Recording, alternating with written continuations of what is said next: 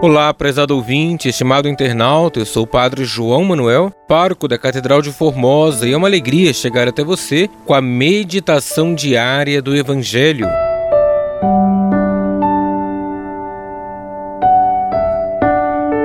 Hoje, sexta-feira da 29 semana do Tempo Comum, iremos meditar o Evangelho de Lucas, capítulo 12, versículos 54 ao 59.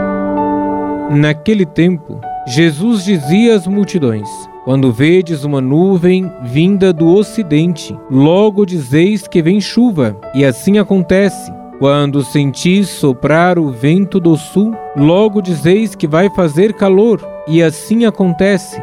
Hipócritas, vós sabeis interpretar o aspecto da terra e do céu. Como é que não sabeis interpretar o tempo presente? Por que não julgais por vós mesmos o que é justo? Quando, pois, tu vais com teu adversário apresentar-te diante do magistrado, procura resolver o caso com ele enquanto estás a caminho. Senão, ele te levará ao juiz, o juiz te entregará ao guarda, e o guarda te jogará na cadeia. Eu te digo, daí tu não sairás enquanto não pagares o último centavo.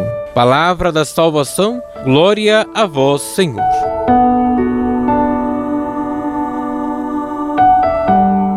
Estimado irmão, estimada irmã, os sinais dos tempos nos desconcertam e muitas vezes não sabemos a quais devemos nos ater ou nos deixar conduzir. Muitas vezes ficamos instalados, acomodados no tempo da mediocridade. Precisamos evitar o medo que a mediocridade produz. Hoje temos diante de nós um convite a tomarmos consciência da realidade que nos rodeia e nunca abandonarmos o projeto de Deus. Precisamos pedir ao Senhor que nos ajude a ver com nossos olhos os sinais de salvação que o Senhor coloca em nosso mundo tão ameaçado pelas forças do mal. É chegada a hora de sermos sinais de esperança e verdade para iluminar as realidades do mundo que nos rodeia. Neste dia, peçamos ao Senhor a graça de percebermos Sua presença entre nós, desde as pequenas até as grandes coisas. Não deixemos a graça de Deus passar por nossa vida sem que nos comprometamos com a vida nova que Ele nos propõe. Deus abençoe você e a sua família.